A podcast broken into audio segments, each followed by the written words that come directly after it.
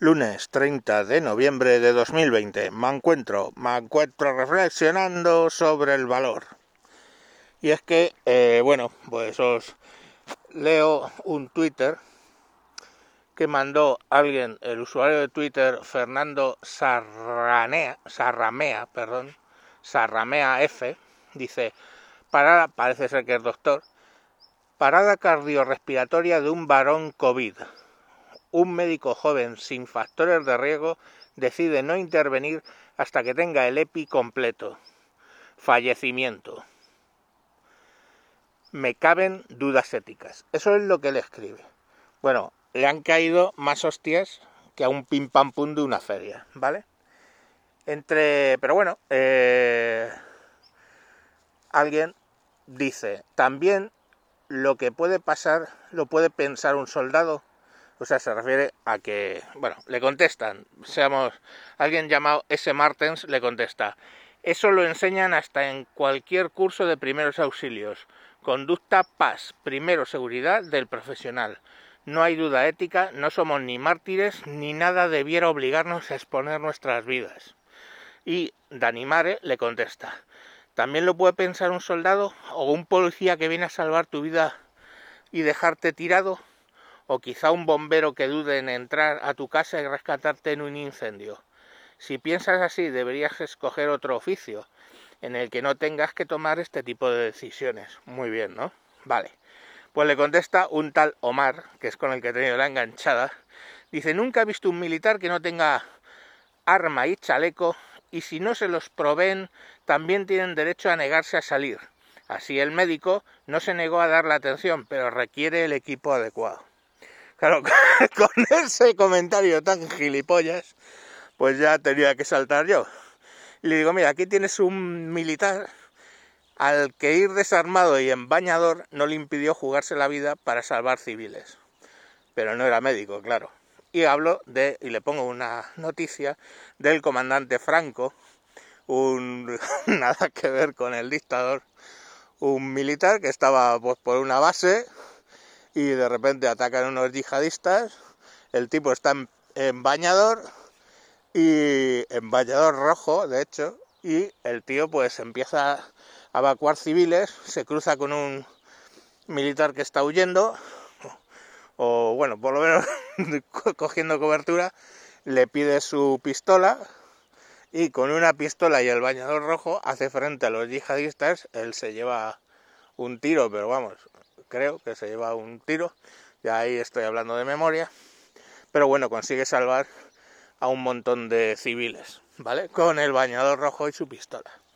Y entonces coge el Omar este, que es que la estupidez, el problema que tiene mayor es que no es capaz de estarse callado, y contesta, tomó un arma, o sea que se equipó como pudo. A todo decir que al tonto este del Omar le contesté también con otro caso en el que eh, tres militares norteamericanos desarmados, ¿vale? Eh, recibieron una medalla en Francia por eh, haber reducido a un yihadista con un AK-47, o sea, el yihadista tenía un AK-47, le redujeron entre los tres sin ir armados, y bueno, de hecho uno recibió heridas con un cuchillo, me parece, o yo qué sé, no me acuerdo. Y de hecho luego hizo Clint Eastwood una película sobre estos tres, ¿vale? Entonces, bueno, eh, pero él se engancha al de comandante Franco. Tomó un arma, o sea, se equipó como pudo. Y claro, yo le contesto, ya sabéis que cuando alguien me hace ese tipo de gilipolleces, tirando de ironía. Y le digo, y el bañador era rojo, que es un color que aún influye valor. Y el de los americanos eran tres contra uno. Digo, sigue, sigue justificando lo injustificable, pero por favor respeta el valor que le echaron estos hombres. No ensucies su valor con tus memeces, por favor. Empieza a contestar este, jajaja, ja, ja, nadie está desmeritando, todo lo contrario. Ne, ne, ne, Digo, claro, por supuesto que desmereces el acto, pero luego es que además tirar de retórica para arreglarlo. Eso es de cínico. O sea, la gente la gente es la polla. O sea, primero que lo siento, a mí me parece una cobardía que mm, en un momento de crisis un médico que es joven, que directamente no tiene factores de riesgo, deje morir delante de sí a un paciente de COVID por no quererle hacer una, una eh, reanimación cardiorrespiratoria.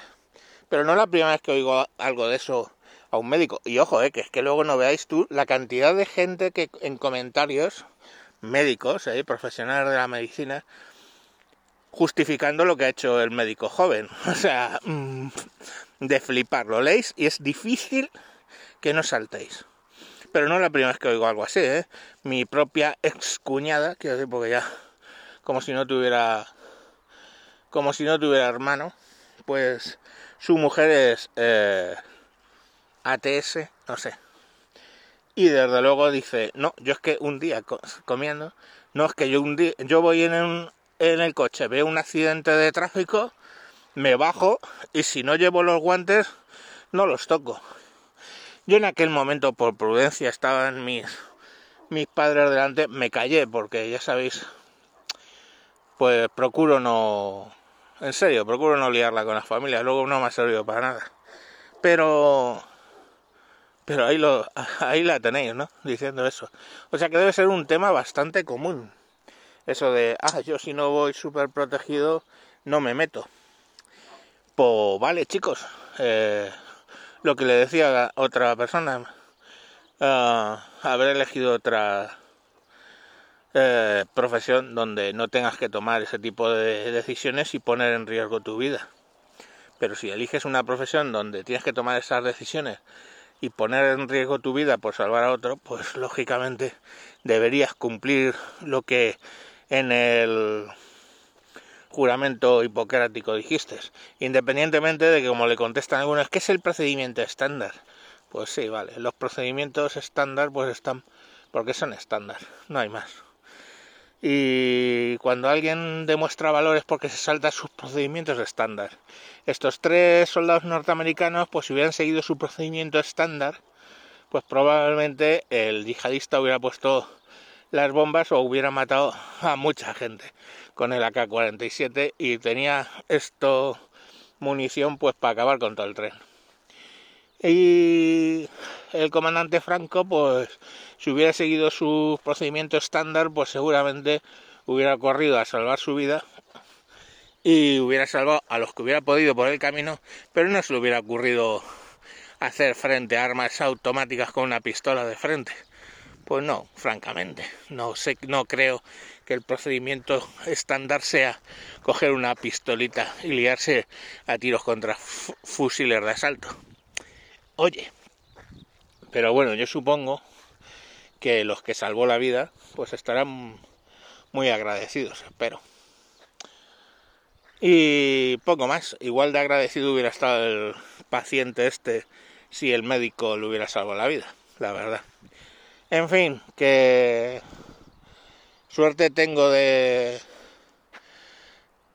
tener como trabajo negociar contratos de comunicaciones. No me tengo que ver en la tesitura de salvar a nadie en contra de mi protocolo. En fin, lo dicho, hasta mañana. Adiós.